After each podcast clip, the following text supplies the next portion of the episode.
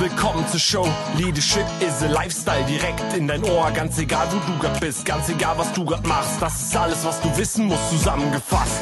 Du willst nach oben oder dass alles so bleibt. Du willst ein bisschen glücklicher oder erfolgreicher sein. Du willst, dass du Ziele erreichst. Dann nimm dir doch die nächsten Minuten für dich Zeit. Denn das ist, was Leadership is a Lifestyle heißt.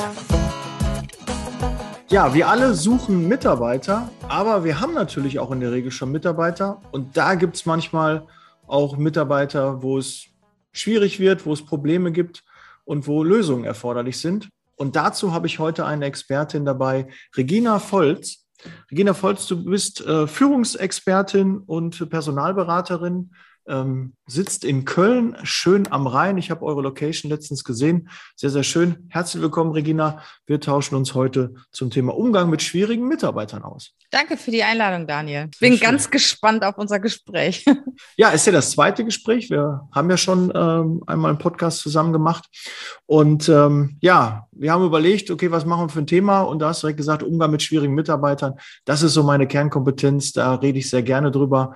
Wie gehst du da dran, wenn ein Mitarbeiter auf einmal Probleme macht? Der ist ein Jahr bei dir und dann merkst du auf einmal, oh, die, die Leistung lässt nach. Ja, da gibt es ja Unterschiede zwischen schwierigen Mitarbeiter und schwierigen Mitarbeitern. Ne? Da gibt es ja den einen, der einfach so einen, ich sag mal, dicken Kopf hat, sich unbedingt durchsetzen will, teilweise auch die Stimmung so ein bisschen äh, beein negativ beeinflusst und äh, ja, einfach sehr hart an seinem Thema ist. Und da sage ich immer, eigentlich finde ich die Leute gut. Ne, weil das sind die Leute, die Ideen einbringen, die Veränderungen einbringen. So Menschen, die mitlaufen, ähm, die erreichen ja nicht großartig irgendwas. Ne? Die machen das, was alle machen. Und ich sag mal, ich bin ja eher so ein Freund von ähm, Leuten, die auch wirklich was Besonderes sind. Natürlich eckt man mit denen auch schon mal ganz schnell an, klar, weil die ihr Thema durchbringen wollen und auch schon mal hier und da ein bisschen schräg sind. Aber überleg mal, wenn du so an, an große Köpfe denkst, wie Einstein und Co., die waren alle irgendwie ein bisschen strange. Und ich war ja lange Personalleiterin in einem Konzern und da habe ich festgestellt, die Menschen, die es wirklich, die wirklich was geschafft haben und was eingeführt haben, was verändert haben, die waren irgendwie ein bisschen crazy. Und ich bin das ja auch. Ich bin ja auch nicht normal. Ne? Und äh, habe auch so meine Ticks. Und also die Menschen finde ich gut. Mit denen muss ich natürlich auch öfter mal sprechen, weil die dürfen nicht die Stimmung vermiesen und die muss ich dann auch immer abholen und äh, auch wieder in die richtige Bahn lenken. Ne? Aber die habe ich im Prinzip sehr gerne in meinem Team. Ähm, die zweiten, äh, die auf einmal keine Leistung bringen oder mehr Leistung versprechen, als sie liefern. Ich sag mal zum Beispiel, du stellst jemanden ein, ähm, derjenige stellt hohe Gehaltsforderungen, du kriegst vielleicht keinen anderen oder sagst, ja, also der hat mich jetzt so überzeugt, ich bin bereit, dem vielleicht auch mehr zu bezahlen oder auch mehr zu bezahlen als vergleichbaren Mitarbeitern, weil der viel verspricht.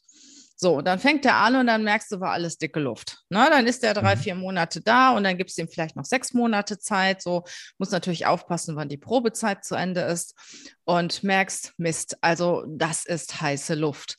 Und ich muss ganz ehrlich sagen, da bin ich knallhart. Also ich bin sehr eng am Mitarbeiter, an der Mitarbeiterin. Ich führe wirklich permanent Gespräche. Ich gebe mhm. permanent Feedback. Bei mir weiß jeder, woran er ist.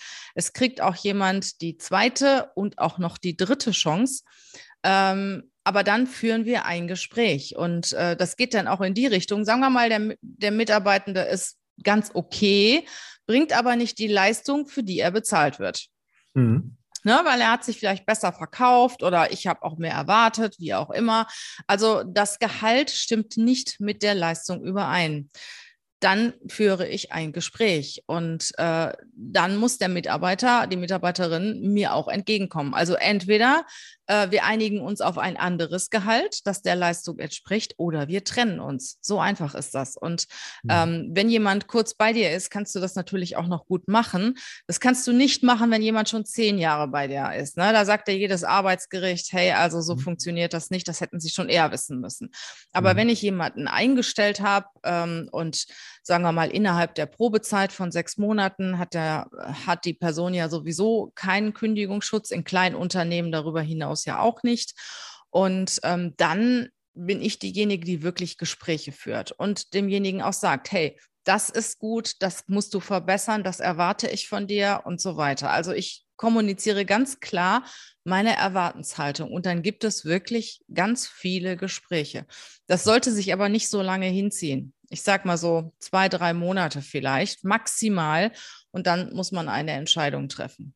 Ähm, ja. wie, wie, wie, kontrollierst du das? Wie kannst du ja, das kontrollieren? An den Ergebnissen natürlich. Ne? Also wir machen sowieso, äh, wir haben ganz klare Ziele in unserem Unternehmen.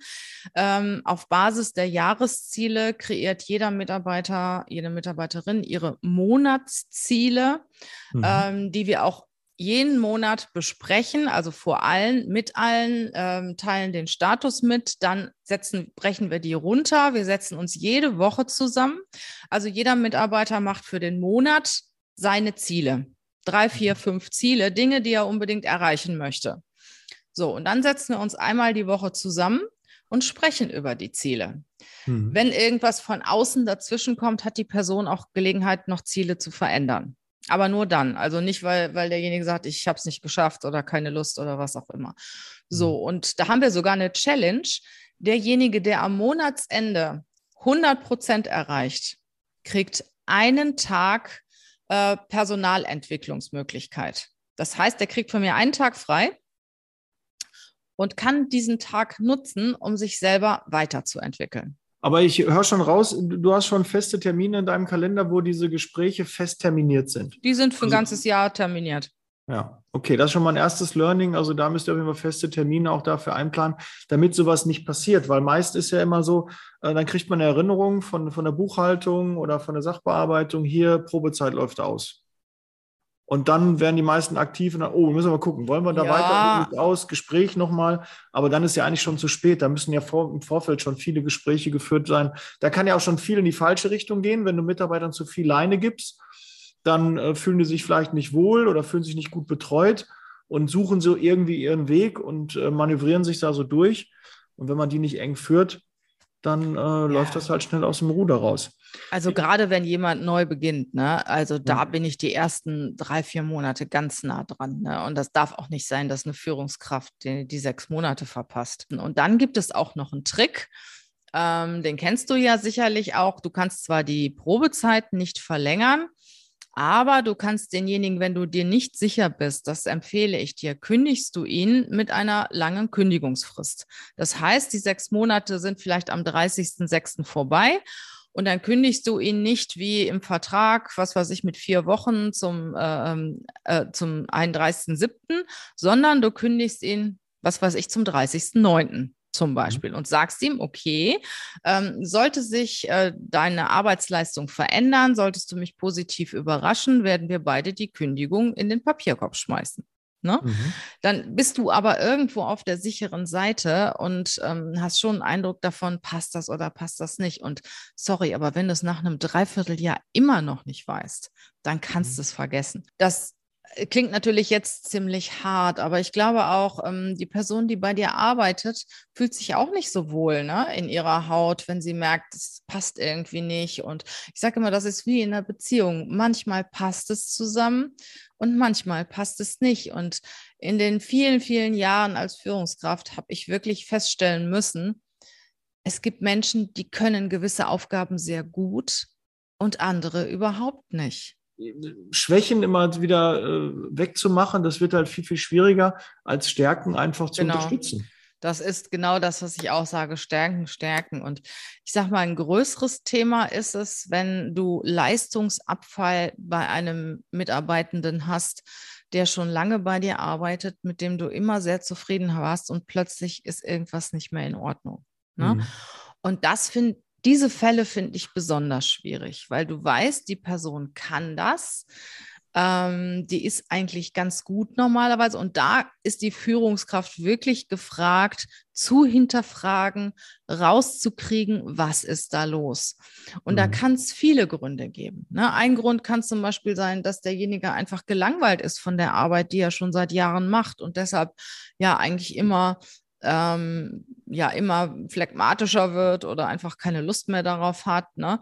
Äh, das liegt auch an der Führungskraft. Die muss ja immer den engsten Kontakt haben zu der Person und immer abchecken, ist die jetzt gut ausgelastet, sind das die Aufgaben, die zu ihr passen oder zu ihm passen, ähm, oder ist der bereit oder die bereit für den nächsten Step? Ich kenne zum Beispiel ein größeres Unternehmen, ähm, die haben einmal im Monat eine Konferenz der Führungskräfte und die Führungskräfte promoten in dieser Konferenz ihre Mitarbeiter, die eigentlich besser sind oder, oder für den nächsten Schritt bereit sind, den sie ihnen nicht bieten können.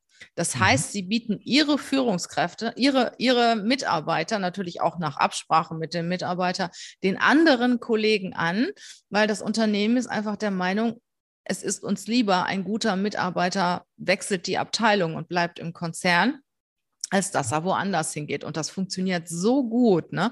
Und äh, da können die, die Leute können dann auch zu ihren Chefs gehen und sagen, hey, ich bin bereit für den nächsten Schritt, ich möchte gern dies oder jenes machen. Und der Chef setzt sich dafür ein, weil er ja auch von den anderen wieder andere Leute bekommt. Ne? Und das ist eine super Sache, weil es ist nun mal so, du fängst irgendwo an weiß nicht, ob du, ob du diese, diese Kurve kennst. Du bist dann hoch motiviert, du willst Leistung bringen, kannst aber noch nicht so richtig. Das heißt, ähm, du bist in der Lernphase, der Arbeitgeber hat auch noch nicht so viel von dir, weil du ja noch nicht so viel kannst. Und dann kommt die nächste Phase, die so nach, ja, nach der Probezeit maximal nach einem Jahr eintritt wo du dich gut eingearbeitet hast, du bist glücklich, du bist hoch motiviert, weil du die Aufgaben kannst, du bringst deine Leistung. Das Unternehmen hat einen richtig produktiven Mitarbeiter oder Mitarbeiterin.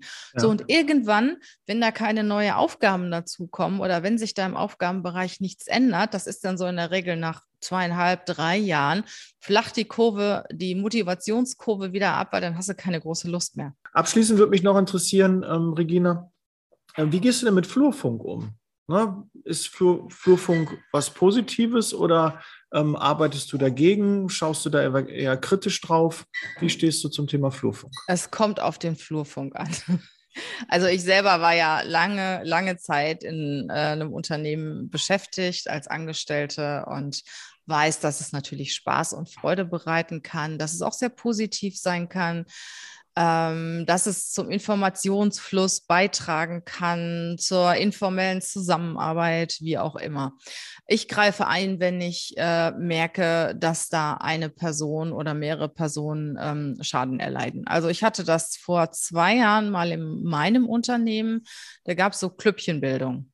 Das mhm. merkte man überall beim Mittagessen oder bei den Gesprächen. Und dann hat die eine Gruppe gegen die andere gehetzt. Und dann, das habe ich mir, na, ich sag mal, zwei Wochen vielleicht angeguckt. Dann kriegte ich das auch zugesteckt von den Leuten. Dann habe ich die alle zusammen gerufen und habe gesagt, hey, äh, das gefällt mir überhaupt nicht. Ne? Wenn ihr etwas ähm, zu besprechen habt, besprecht es miteinander und nicht übereinander. Und ähm, wenn ich von jemandem mitkriege, dass er jetzt einen anderen Kollegen schlecht macht oder die Stimmung versaut, äh, dann haben wir ein Thema miteinander und zwar ein ganz, ganz großes. Ne? Mhm. Also so bin ich dann auch und ich habe auch in diesem Zusammenhang eine, eine Person entlassen. Und danach mhm. war die Stimmung wieder eine ganz andere. Also sowas kann ich überhaupt nicht leiten, ähm, weil man macht das ja, um sich selbst in ein schönes Licht zu stellen, indem man andere Menschen ähm, ja vor anderen auch niedermacht, ne? Oder noch nicht mal, sie kriegen es ja noch nicht mal mit und können auch noch nicht mal was dazu sagen. Mhm. Und äh, wenn man ein Thema mit der Person hat, das kommt immer vor, dann setzt man sich zusammen, geht vielleicht mal gemeinsam einen Kaffee trinken und versucht dieses Thema zu lösen. Ähm, nur dieses immer hinter den Rücken reden und eine Person ausschließen, dann gibt es dann diese schwarzen Schafe in den Unternehmen, die dann ähm, traurig in der Ecke sitzen. Also die kriegen von mir schon großen Schutz. Ja, Regina. Ähm, also gerne, liebe Hörer, Zuschauer, ähm, gerne mal bei Regina Volz auf ihrem äh, YouTube-Kanal vorbeischauen. Einen eigenen Podcast hat sie. Ähm, als Mediatorin kannst du sie buchen. Ne? Herz, was willst du mehr? Gerne in den Kontakt gehen. Wird auch unten in den Shownotes verlinkt. Ich freue mich. Vielen Dank, Regina. Ähm, wir hören und sehen uns bestimmt noch mal in einer nächsten Podcast oder ähm, im nächsten Video.